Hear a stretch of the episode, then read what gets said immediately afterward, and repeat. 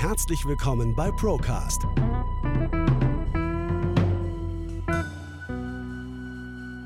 Der Podcast der ProLife GmbH. Wir nehmen Sie mit auf eine Reise hinter die Kulissen der Finanz- und Versicherungsbranche. Hallo Sven. Hi Felix. Schön, dass du wieder dabei bist bei einer neuen Folge Procast. Heute zum Monatsrückblick vom September 2022. Und ich glaube, so viel darf man vorwegnehmen. Es wird wahrscheinlich die interessanteste Folge, die wir jemals in unserem Podcast hatten. Es hat sich zumindest sehr viel getan im September. Ja, das ist wirklich so. Und ich möchte einsteigen mit einem Ereignis, was vielleicht vielen gar nicht so sehr, ähm, also dessen Ausmaß vielleicht vielen gar nicht so bewusst war. Und zwar war letzte Woche, wir sind jetzt in der ersten Oktoberwoche, ähm, letzte Woche das Finanzsystem, so wie wir es kennen, kurz vorm Zusammenbrechen tatsächlich. Also die Bank of England ähm, hat entsprechend die, die Zinsen angehoben und ähm, daraufhin ist es zu, einer, ähm, zu einem Dominoeffekt bei den Pensionsfonds in England gekommen, die dann alle über kurz oder lang gerettet werden mussten durch Einspringen der Bank of England. Und ähm, ja, das ist wirklich ein außergewöhnliches Ereignis gewesen und manche sagen, es war kurz vor Lehman 2.0.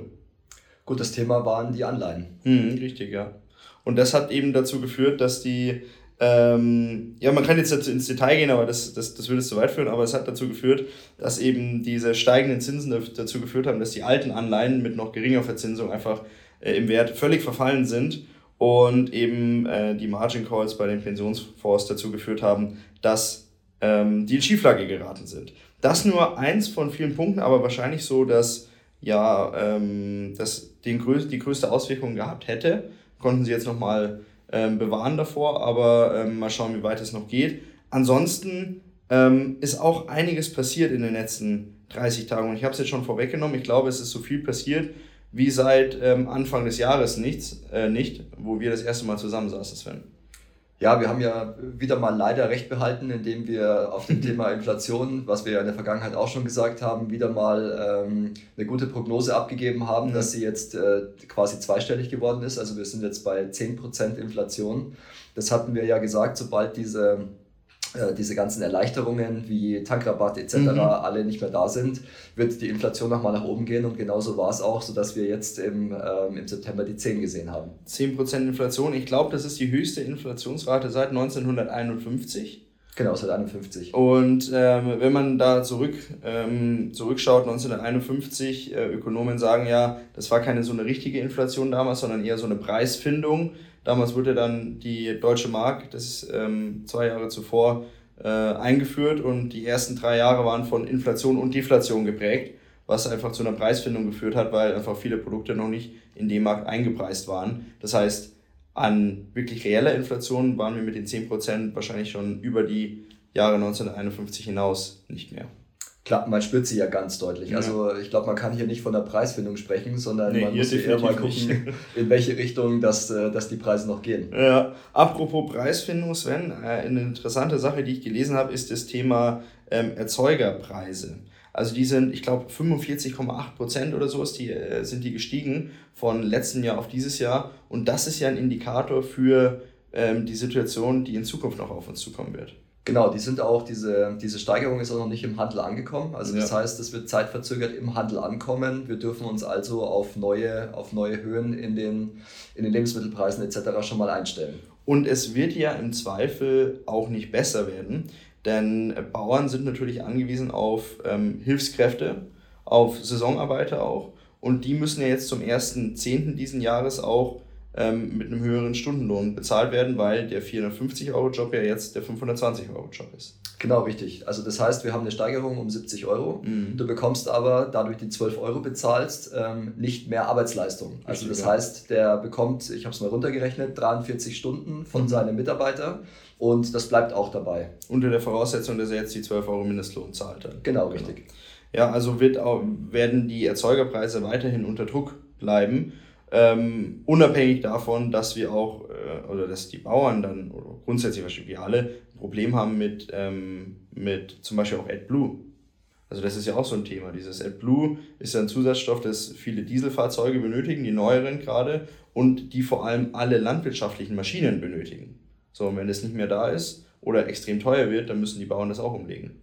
Ja, wir haben ja so viele kleine, Bau kleine Baustellen, das sind eigentlich große Baustellen. Du hast auf der einen Seite hast du die Fachkräfte, mhm. das ist schon mal das Erste. Ja. Dann hast du die Lieferketten. Ja. Dann hast du ähm, das Thema, eben wie du schon gesagt hast, dass die, dass die Grundstoffe ausgehen, die du ja. brauchst, um das ganze Thema zu betreiben. Ja. Wir reden ja nicht nur von den, ähm, von den Traktoren etc., sondern wir reden ja auch von den LKWs ja. und so weiter. Die würden ja auch alle stehen, weil sie auch die meisten eben diese AdBlue-Thematik äh, ganz dringend benötigen.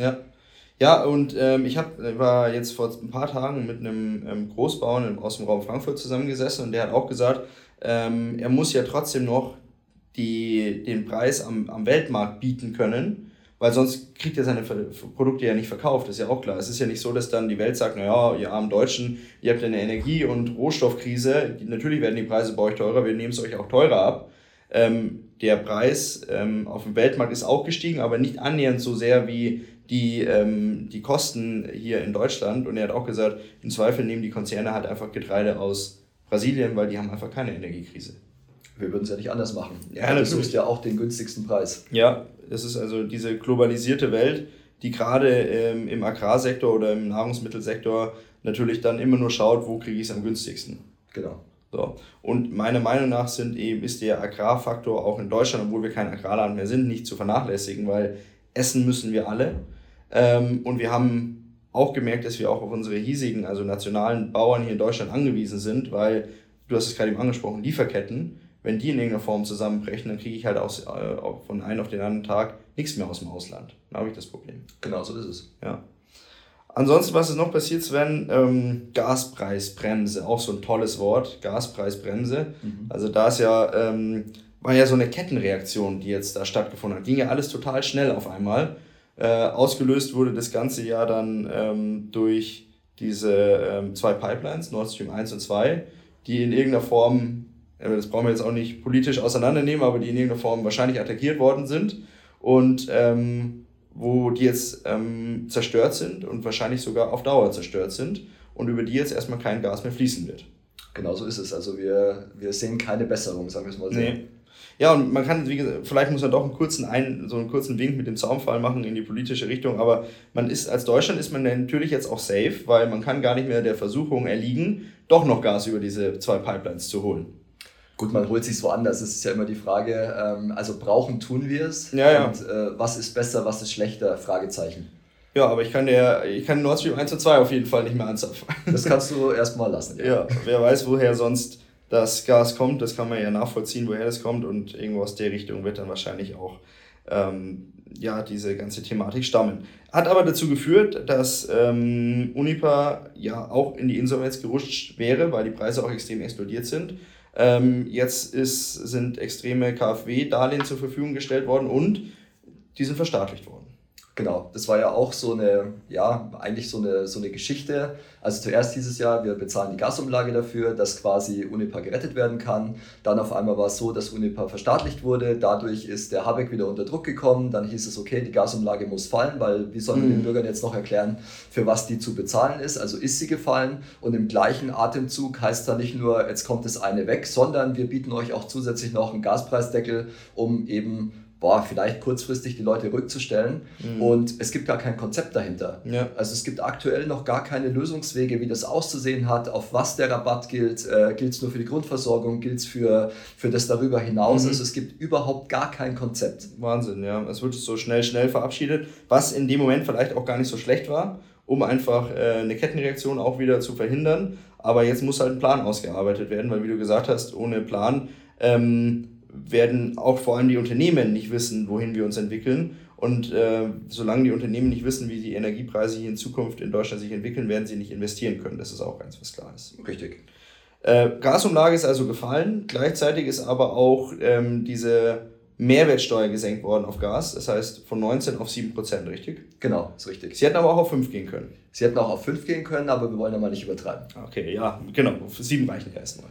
Ich habe da mal ein tolles Beispiel dazu. Und zwar, ähm, der Fokus hat mal ähm, Leute befragt, quasi, was gerade im Moment so bei Ihnen mit den Gaspreisen los ist. Mhm. Und jetzt haben wir auf der einen Seite diese Reduzierung von 19 auf 7 mhm. und auf der anderen Seite, und das sind Beispiele, die kann jeder im Netz nachlesen, das ist eine Familie aus Nordrhein-Westfalen, die hatte eine Abschlagszahlung von 92 Euro im Monat. Mhm.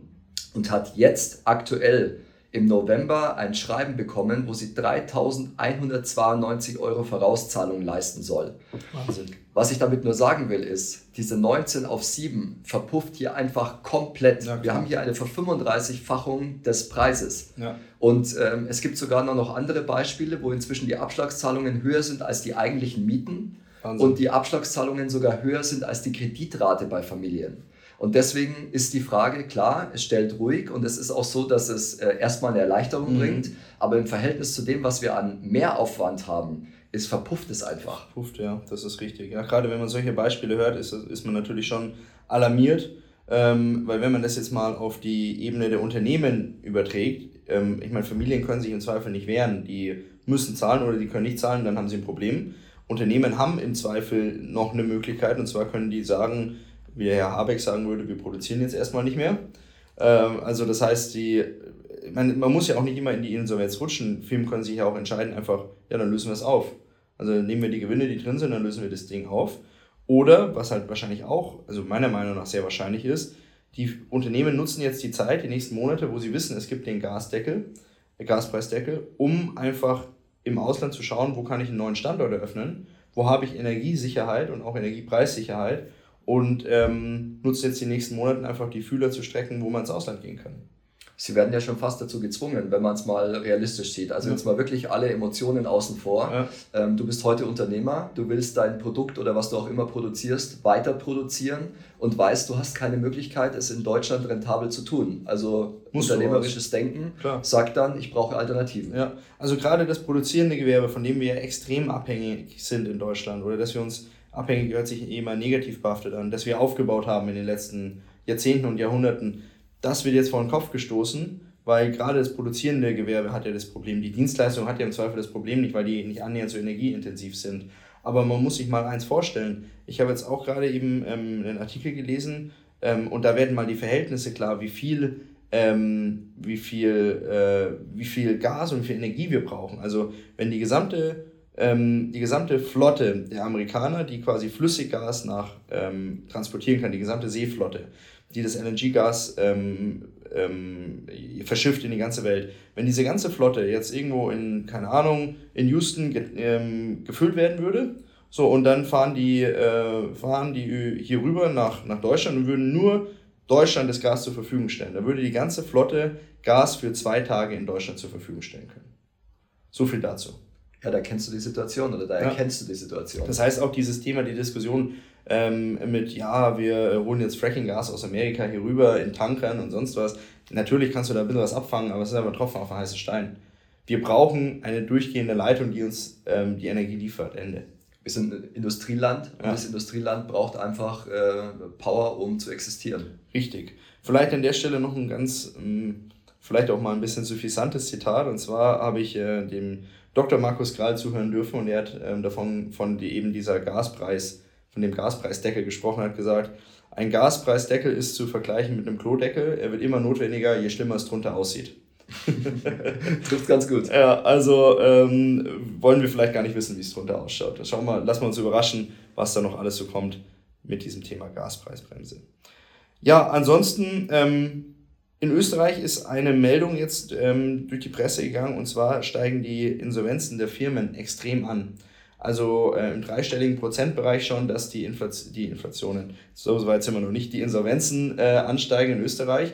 In Deutschland ist das noch nicht der Fall, aber ich glaube, auch wir werden bald das Problem haben oder vor dem Problem stehen, dass viele gerade mittelständische Unternehmen einfach aufgeben müssen. Es hat sich auch vieles verlagert. Wir dürfen ja auch diese Pandemie nicht außer Acht lassen. Da ja. war es ja auch schon so, dass das Insolvenzrecht äh, erleichtert bzw. ausgesetzt ja. wurde.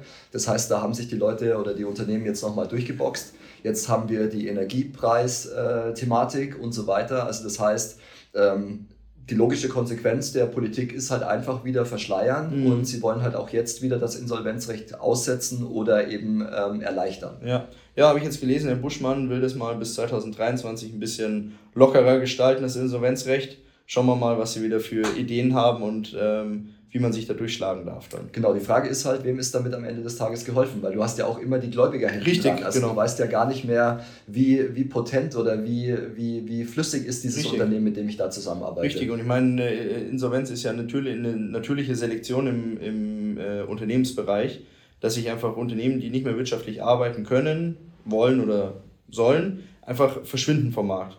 Und ähm, auch für alle Gläubiger ist das eben dann auch immer eine, äh, ein Anhaltspunkt zu sagen, wie gesund ist die jeweilige Branche. So, aber das kann ich jetzt alles tatsächlich nicht mehr machen. Das heißt, das Problem wird verlagert auf Gläubiger. Das sind teilweise private Investoren, aber natürlich auch die Banken.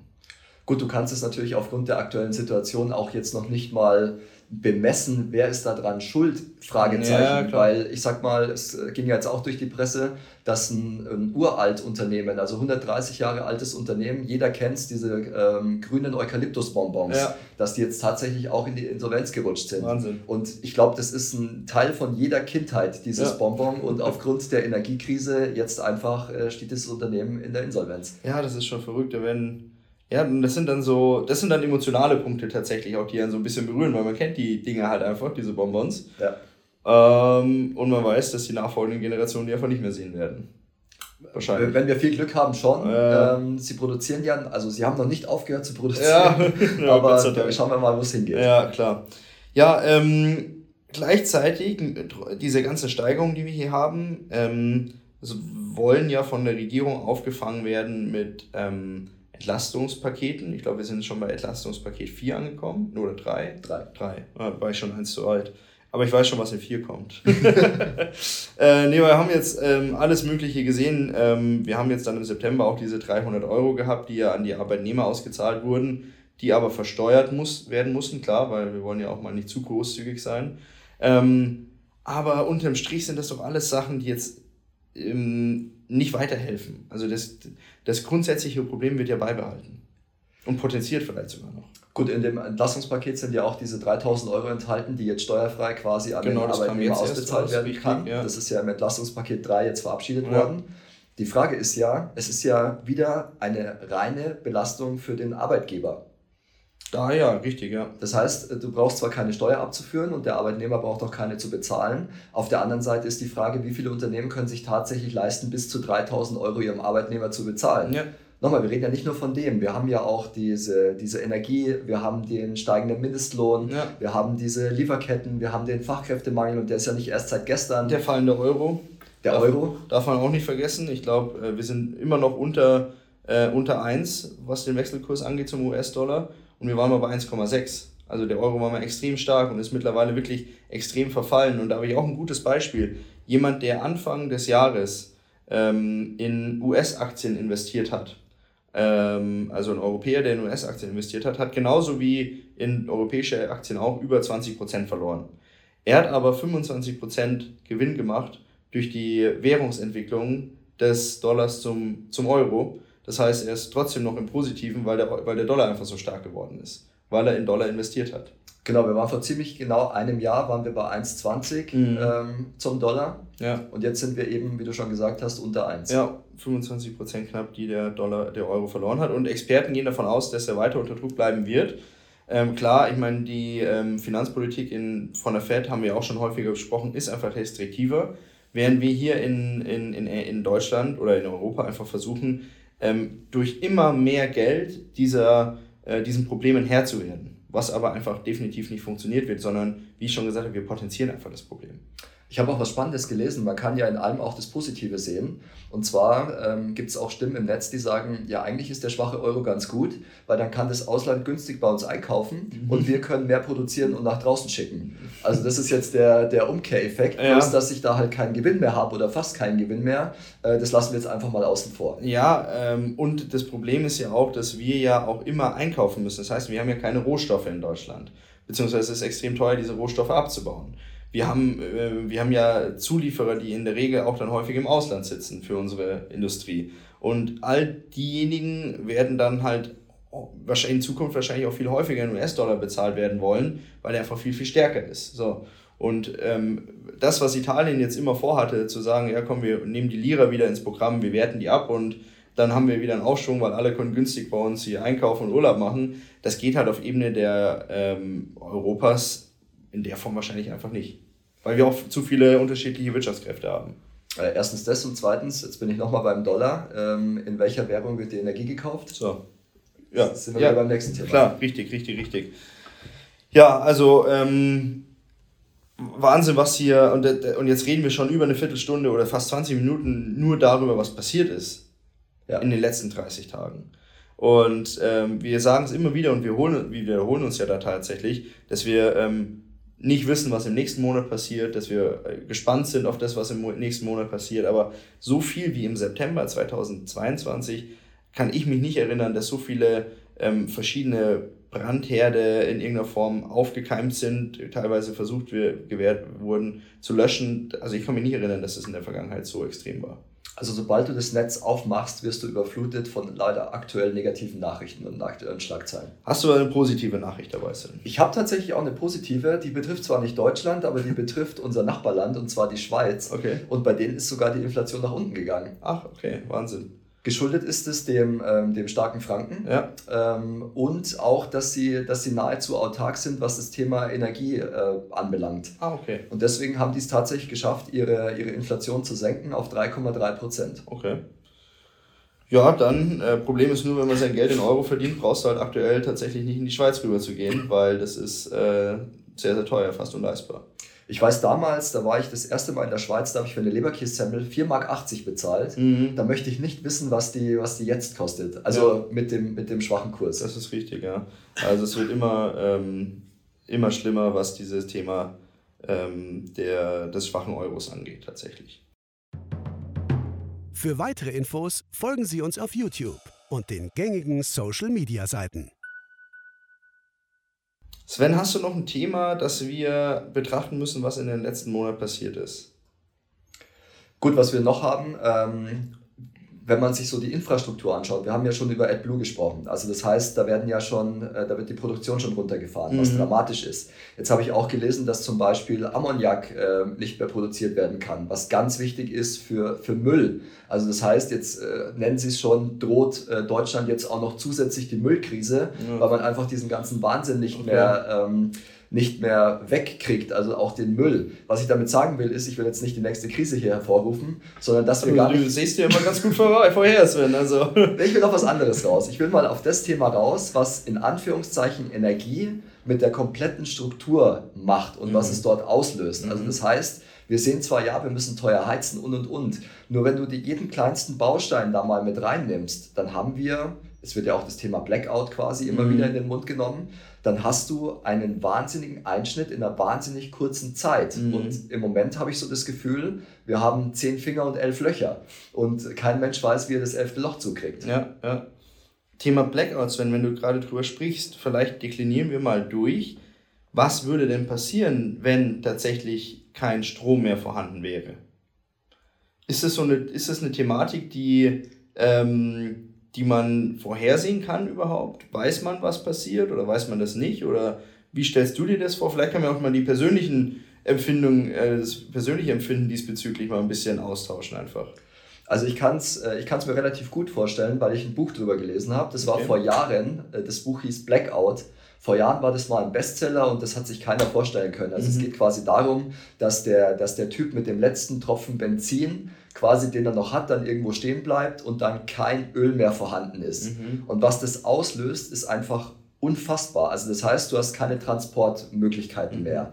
Ähm, die Krankenhäuser sind eingeschränkt. Du kannst nichts mehr kühlen. Ähm, das sind einfach so Dinge, das ist dann ein Dominoeffekt, der in kürzester Zeit Fahrt aufnimmt. Mhm. Und das Erschreckende dran, das war vor Jahren einfach für mich nicht denkbar, dass sowas passieren könnte. Und heute ist es so, dass die Bundesregierung Tipps gibt, was solltest du daheim haben? Mhm. Eine Frau, äh, Kanzler, äh, Kanzlerin sage ich schon, eine Bürgermeisterin in Berlin sagt, ähm, so drei, vier Stunden Blackout am Tag kann jeder von uns mal hinnehmen. Es ist nicht akut, aber es kann jeder mal hinnehmen. Und ähm, es ist noch nie so offen über dieses Thema gesprochen worden. Ja, wir werden ja auch immer, immer mit, mit immer kleineren Schritten darauf vorbereitet. Also wenn ich jetzt zum Beispiel hier Richtung äh, von Firma Richtung nach Hause fahre, dann komme ich an einem Plakat jeden Tag vorbei äh, wo mir erklärt wird, welche Lebensmittel quasi wie lange haltbar sind, wenn sie nicht gekühlt werden. Also steht da drauf, haltbar, kein Problem. So, und dann wird es, wird es dargestellt. So, und haltbare Milch ist natürlich länger haltbar wie Frischmilch und so. Und darauf wird dann hingewiesen. Und das ist, das sind schon Sachen, wo ich sage, naja, ähm, irgendwo muss das Thema, wie du gesagt hast, ja schon akut sein und so runterspielen, wie es dann manche tun, zu sagen, nee, das, das kann überhaupt nicht sein, das fände ich tatsächlich einfach naiv. Also wir haben ja gesehen, dass es passieren kann. Es war zwar durch Ausfälle in, in irgendwelchen Stromnetzen, mhm. woher die auch immer kamen, mhm. aber wir haben ja gesehen, dass zum Beispiel Österreich, Teile Österreichs waren ja, waren ja in diesem Jahr mal ohne Strom. Und da hat man auch mal gesehen, wie schnell solche, ja, wie Lebensmittel schnell kaputt gehen, weil sie einfach nicht gekühlt sind mhm. und so mhm. weiter. Du weißt ja selber, wenn du zu Hause bist und du hast einen Stromausfall, hast du ja schon die erste Panik, dass du nicht den doppelten Käse im, im Kühlschrank hast, weil du ja einfach keine Kühlkette mehr hast. Ja, ja, sicher, sicherlich. Ja, also spannendes Thema. Ich persönlich äh, kann mir das nicht so gut vorstellen wie du, wahrscheinlich weil ich das Buch einfach nicht gelesen habe. Das heißt, ich kann mir, äh, ich kann die Tragweite jetzt gar nicht abschätzen. Also jetzt hast du zum Beispiel auch gesagt, ähm, Krankenhäuser, ja, die werden wahrscheinlich schon noch eine externe Versorgung haben in irgendeiner Form, aber halt auch nur noch für das, was irgendwie notwendig ist dann. Weiß ich nicht, glaube ich. Also, also ich habe jetzt tatsächlich gelesen, dass das getestet wurde, auch aktuell, mhm. und dass die Notstromversorgung quasi der deutschen Krankenhäuser nicht auf dem besten Stand ist. Ich sage es jetzt mal sehr vorsichtig. Ah, okay, okay, okay. Und das ist auch tatsächlich jetzt ähm, schon durch die Medien gegangen.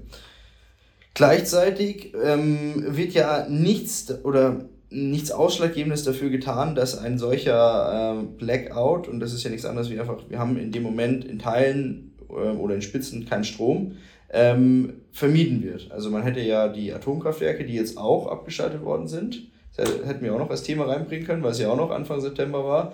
Ähm, von denen werden zwei Atomkraftwerke jetzt irgendwie vorgehalten in Bereitschaft oder so. Das heißt, die Kosten bleiben weiter stehen, aber Strom produzieren tun sie nicht. Also auch diese ähm, Anti, also diese unfassbare Anti-Atom-Energie, die da an, an den Tag gelegt wird, ähm, die in so einem Ausmaß dem Volk zuzumuten bei der aktuellen Situation, ist schon wirklich sportlich.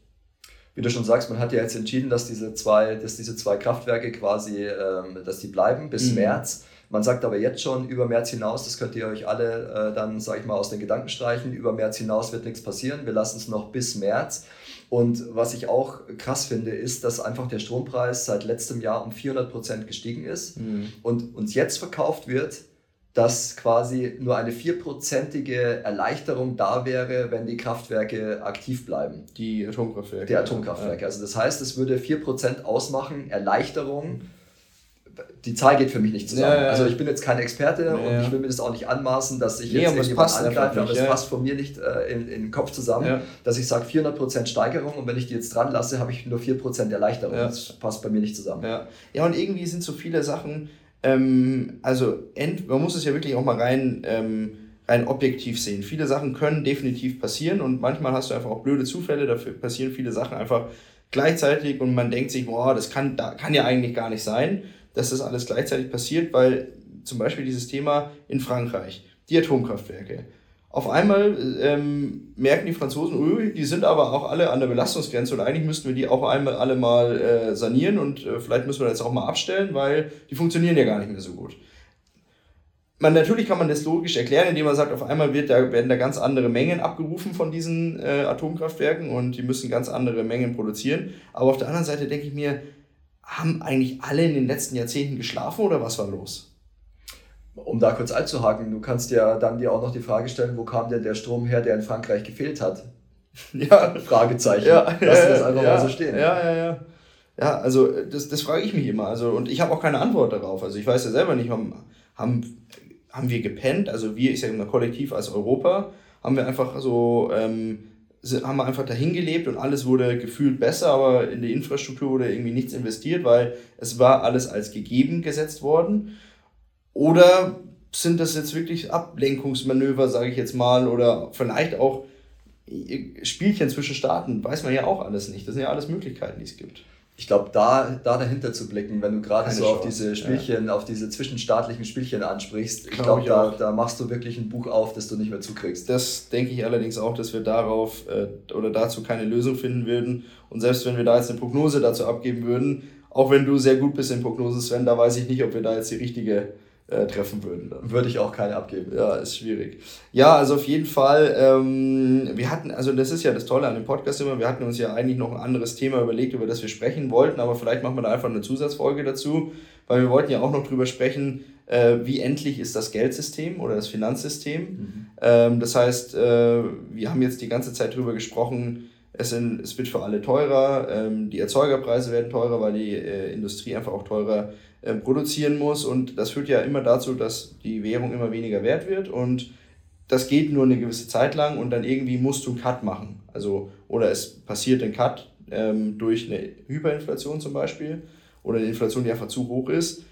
Und ich glaube, wir brauchen gar keine Hyperinflation. Bei uns in, in, dieser, ähm, in dieser vollautomatisierten Welt und in dieser vernetzten Welt würde auch schon eine Inflation von 100, 200 Prozent einfach uns das Genick brechen.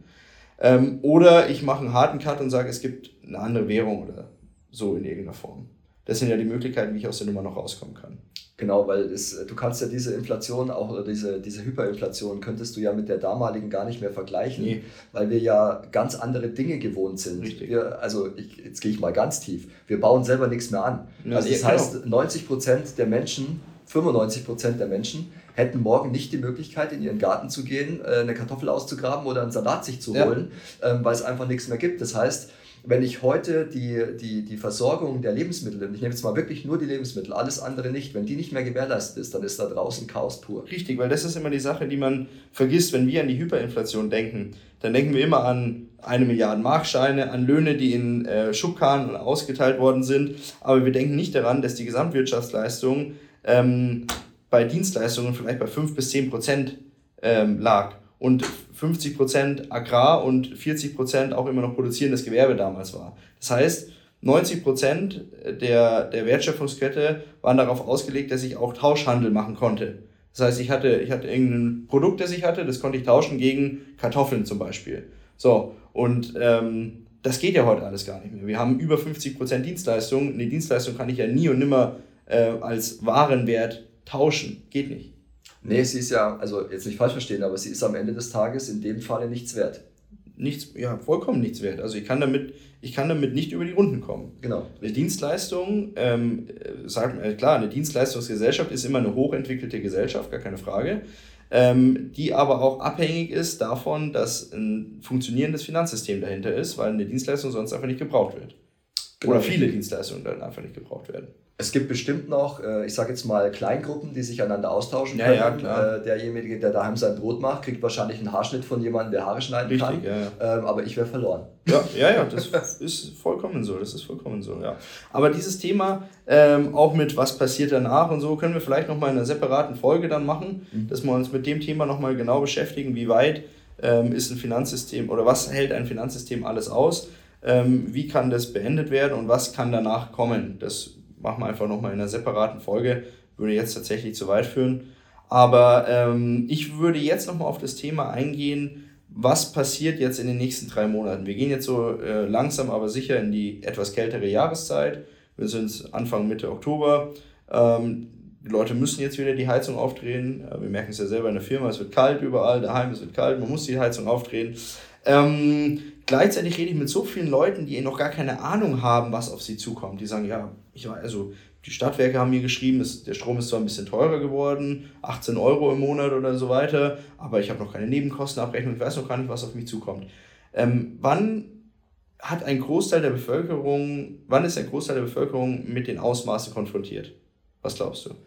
Also die Beispiele, die ich jetzt gesagt habe, das waren quasi Sachen, die Vorauszahlungen gelten zum 1. November. Mhm. Also das heißt, die haben quasi jetzt wahrscheinlich ihre ganzen äh, Nebenkostenabrechnungen etc. bekommen und etc. Mhm. Äh, auch dann die Abschlagszahlung mhm. dazu. Deswegen gehe ich davon aus, dass so Anfang des nächsten Jahres das Ausmaß deutlicher wird. Also ich will jetzt noch nicht sagen, dass wir da alles gesehen haben, aber das Ausmaß wird deutlicher werden. Mhm. Auch die Erzeugerpreise, die du vorher angesprochen mhm. hast, das kommt alles irgendwann im Handel an. Ja. Ähm, auch die, die Dienstleistungen werden teurer werden. Ein Friseur, der seinen Laden heizt, mhm. ein Friseur, der, der, der Sachen einkauft und so weiter, das wird alles irgendwann mal in die Höhe gehen und sich, sich neu einpendeln. Mhm. Die Frage ist, können wir das alle abfedern? Ja, das ist die Frage. Können das die Privatpersonen abfedern, können das die Unternehmen abfedern dann im Endeffekt, ja. Also jetzt nicht falsch verstehen, aber ich glaube, ich würde mich totlachen, wenn mir heute einer eine Rechnung schickt, ich soll ab nächsten Monat 3.192 Euro bezahlen. Weil, was, was soll, wie, soll, wie soll ich denn das annehmen? Ja, also, ja, ich kriege diesen Zettel und dann steht es da drauf. Ich glaube, ich würde erst mal lachen, ja. ähm, weil ich gar nicht wüsste, was, was jetzt los ist. Und äh, an zweiter Stelle würdest du wahrscheinlich wirklich ernsthaft überlegen müssen. Wahrscheinlich würde man das erstmal nicht wahr, äh, ernst nehmen, klar. Wenn, wenn mir heute jemand schreibt, 3000 Euro im Monat soll ich zahlen für, für Gas, ja, dann sage ich ja, alles klar wo ist die Kamera, verstehen Sie Spaß. Aber ähm, im zweiten Moment, wenn du realisierst, das ist Wirklichkeit, dann hast du ein Riesenproblem. Vor allem, wir reden hier von der Familie. Also ja, wir reden hier von, kannst, einem, von einem du kannst nicht, Du hast nicht mehr viele Möglichkeiten. Du musst dann in die, in die Fänge, in Anführungszeichen, des Staates gehen. Es hilft nichts. Es geht nicht anders. Du kannst es auch nicht kompensieren. Selbst wenn du, wenn du sagst, du hast im Haushalt, keine Ahnung, 5000 Euro zur Verfügung. Ja. Was ja schon bei 5300 Euro, das dürfen wir nicht vergessen, gehörst du zu den Top 10 in Deutschland. Mhm. Also die, die, ähm, die Bestverdiener Top 10 hat 5300 als Single-Haushalt, also beziehungsweise als Pärchenhaushalt mhm. und 7000 und ein paar zerquetschte als Familienhaushalt. Mhm. Wenn drei, zwei weggehen, plus Miete, plus Kreditkosten oder was da auch immer drin ist, ja. dann, dann, ist das, dann hast du keine Möglichkeit. Und ich glaube schon, dass es dazu führen wird, dass halt einfach viele auch ungewollt in die Zwänge des Staates oder in den Schutzschirm, in Anführungszeichen, um das ein bisschen positiver zu, auszudrücken, des Staates gehen müssen, weil sie gar keine andere Wahl haben, auch wenn sie nicht wollen würden. Aber es wird nur noch so gehen. Dann fehlt, jetzt können wir es ja wieder weiterspinnen, dann fehlt ja aber wieder eine Fachkraft. Weil der Immer, sagt ja, ja am Ende des Tages auch, Warum soll ich äh, arbeiten? mal, ja, äh, für was mache ich denn Ich meine, das Thema, da könnten wir jetzt auch noch eine halbe Stunde drüber reden, über das Thema Bürgergeld. Die, das kommt ja auch ab 1.1. zu tragen. Und dann werden wir weiter Druck auf den Arbeitsmarkt bekommen. Weil ähm, ich habe so viele Berechnungen gesehen, wo es sich für viele Leute einfach nicht mehr lohnt, gerade auch für Paare mit Kindern, nicht mehr lohnt zu arbeiten. Brauchst du nicht mehr machen. Ich habe mal eine tolle Geschichte gehört aus Indien. Und zwar war da ein Geschäftsmann unterwegs mit, äh, mit einem Inder und der hat dann quasi, da waren lauter Kinder um ihn rum und so weiter und haben gebettelt. Und dann hat quasi dieser, ähm, dieser Geschäftsmann, wollte Geld geben, hat der Inder gesagt, lass das bitte sein und so weiter. Dann hat er ihn unter vier Augen gesprochen, da sagte du, erklär mir mal ganz kurz, wieso gibst du denen nichts? Du bist doch reich, du hast doch alles. Sagt er, weil dann das System zusammenbricht. Sagt er, ich gebe dem Kind Geld das geht nach Hause, sein Vater hat keine oder sieht nicht mehr die Notwendigkeit, arbeiten zu gehen. Mhm. Das heißt, ich potenziere eigentlich die Armut oder die Bettelei durch das ganze Thema. Mhm. Das ist jetzt runtergebrochen auf einen armen Staat, aber ja. am Ende des Tages ist es nichts anderes wie das, was du gerade gesagt mhm. hast. Wenn ich für mich nicht mehr den Sinn sehe oder weniger davon habe, arbeiten zu gehen, als vom Staat zu leben, mhm. ist die Frage, wie viele Menschen die Entscheidung treffen, weiterhin die Arbeit zu gehen. Ja, und das, äh, das werden viele sein, die nicht arbeiten gehen, weil ich glaube, zwar ein Großteil der Deutschen hat schon den Antrieb oder allgemein unsere Bevölkerung hat den Antrieb, ähm, etwas zu schaffen, mehr, äh, Mehrwert zur Verfügung zu stellen, indem man einfach ähm, gedanklich oder körperlich arbeitet.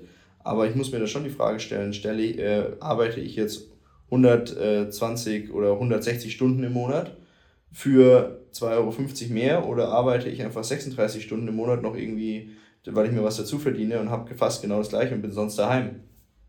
Also ich würde es schon nahezu blind unterschreiben, dass wir, dass wir ein Arbeitervolk sind, weil ja. ich sag mal auch, wenn du international guckst, überall da, wo was zu lenken und zu machen ist, sitzen Klar. eigentlich Deutsche mit vorne dran, Klar. weil sie einfach äh, das, das schon im, im Blut haben ja. und auch dafür stehen. Aber nochmal, am Ende des Tages wird ein Strich drunter gemacht und die Frage ist ganz einfach, du hast ja auch einen gesundheitlichen Aspekt. Ja, ja, es ist ja nicht nur immer, ich will arbeiten, sondern am Ende des Tages zerrt sowas auch an unseren Nerven, an unserem Gemüt und dann ist eben die Frage, welche Entscheidung triffst du am Ende des Tages? Ja, also man könnte ja über so vieles reden. Es gibt ja auch viele ähm, Themen äh, oder Diskussionsrunden aktuell, die über soziale Komponenten sprechen, die aufgrund der Inflation, aufgrund der aktuellen Situation und der Unsicherheit, die uns ja alle betrifft, ähm, einfach bei den Leuten passiert das ist ein Thema, da ähm, ich kann da gar nicht so viel mitreden, weil ich einfach äh, kein Soziologe bin oder so, aber ich kann mir vorstellen, dass es einfach ein riesen Pulverfass ist, dass wenn dann irgendwie der letzte Tropfen reinfällt, dass dann einfach das Fass zum Überlaufen gebracht wird. Definitiv. Ich meine, du hast ja gemerkt, was allein schon dieses äh, Zuhause Schulen ausgelöst hat. Ja, ja. Da haben sich ja auch die ein oder andere mal ein bisschen kräftiger an der Kehle gepackt. Also das, äh, das ist einfach so ein Ding, wo du sagst, das ist gerade ein Pulverfass, wo wir ja. drauf sitzen. Und ähm, ich hoffe, dass einfach die Lunte nicht bis ins Fass reingeht, dass wir das alles vorher eben entsprechend gelöst bekommen. Und von daher, äh, ich bin nach wie vor immer noch positiv gestimmt, dass wir das alles irgendwie lösen können. Nur die Frage ist, ob wir es, äh, ob in der Konstellation, die wir gerade erleben, ja. tun können. Ja, dein Optimismus äh, hilft dann vielleicht an der einen oder anderen Stelle weiter und ist bewundernswert unter den aktuellen Umständen und auch den Themen, die wir so besprechen. Ähm, eine Sache noch, wegen einer Sache können wir nicht mehr auf die Straße gehen und zwar, dass wir fordern können, dass Nord Stream 1 und 2 aufgemacht wird. Also da ist schon mal ein Punkt jetzt weggefallen. Vielleicht beruhigt es auch den einen oder anderen in der Politik, dass da auf jeden Fall schon keiner mehr auf die Straße gehen kann diesbezüglich. Ich glaube, es gibt so viele andere Themen, wenn man so gerade guckt, was da, also die, die, die Leute haben schon im Moment, sage ich mal, ein Thema, dass sie, dass sie das Wasser bis zum, also das Wasser steht ihnen bis zum, bis zum Hals oder bis ja. schon zur, zur Nase. Ja. Und deswegen wollen sie ihrem, ihrem Druck auch, sage ich mal, ähm, freien Lauf lassen. Ja. Was dann häufig auch nicht ganz so schön sein wird. Aber ähm, ich bin ja grundsätzlich so eingestellt wie du. Das heißt, auch ich hoffe, dass wir das einfach in irgendeiner Form gewuppt bekommen ähm, ich habe einen Vortrag von einem, ähm, von einem berühmten Ökonomen gehört, der gesagt hat, wir können das immer noch schaffen. Auch, auch finanzpolitisch können wir das schaffen, aber es braucht halt einfach ein Commitment von Politik und von der Zentralbank, das halt einfach knallhart durchgegriffen wird. Und wenn das nicht gemacht wird, haben wir leider einfach keine Chance und man kann nur hoffen, dass ähm, vielleicht irgendein Politiker jetzt mal auf, die, auf der Bühne auftritt, der einfach uns ähm, Klarheit schafft, der sagt, was los ist und der sagt, wie wir aus der Nummer wieder rauskommen. Vielleicht äh, präsentiert uns mal jemand einen richtigen Wumms. Ja, Doppelwumms, Dreifachwumms, Dreifachwumms, weggewumst. Äh. Richtig, ja. Ja, die, das, äh, der Sprachduktus ist ja auch aktuell äh, sehr, äh, ja, fast schon teilweise rhetorische Kriegssprache dann, also was da teilweise an den Tag gelegt wird. Ja gut, was man mit Wumms assoziiert, weißt du ja selber. Also, ja, ist schon klar. Also ich meine jetzt gerade letzte Woche dann auch, wo dieses Thema der Pipeline war, da wurden ja teilweise ähm, Wörter in den Mund genommen, die hast du schon, die hast du auch schon Jahrzehnte nicht mehr gehört. So wie wir die Inflation schon seit Jahrzehnten nicht mehr gesehen haben in der Form. So ist es. Wir, also äh, zurück in die Zukunft dann vielleicht. Ähm, Sven, danke für den interessanten und spannenden Austausch. Jetzt haben wir das Kernthema, das wir eigentlich noch besprechen wollten, gar nicht besprochen, aber es ist nicht so wild. Wir machen eine eigene Folge daraus. Und hast du noch eine Prognose für Oktober?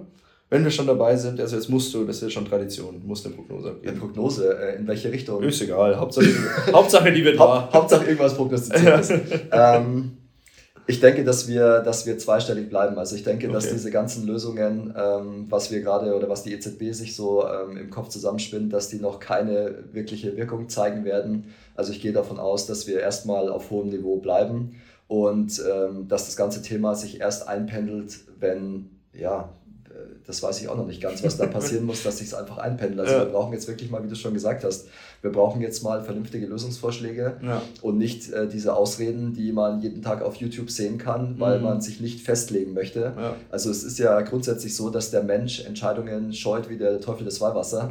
Aber am Ende des Tages, glaube ich, wird der gewinnen, der jetzt mal, äh, der jetzt mal zeigt, dass er, dass er eine Richtung einschlagen kann. Das glaube ich auch. Schauen wir mal, wer noch so die Bühne betritt und äh, wer uns noch mit Aussagen beglücken wird oder wer vielleicht dann auch mal das Zepter in die Hand nimmt. Besten Dank, Sven. Gerne. Ähm, wir hören und sehen uns dann vielleicht im, im Laufe des Monats nochmal zu einer Sonderfolge. Schauen wir mal, ob wir das hinkriegen. Ansonsten spätestens Ende Oktober diesen Jahres. Dann sitzen wir wieder zusammen und schauen, was in den abgelaufenen 30 Tagen passiert ist. So machen wir das. Danke, Sven. Ciao. Gerne. Ciao.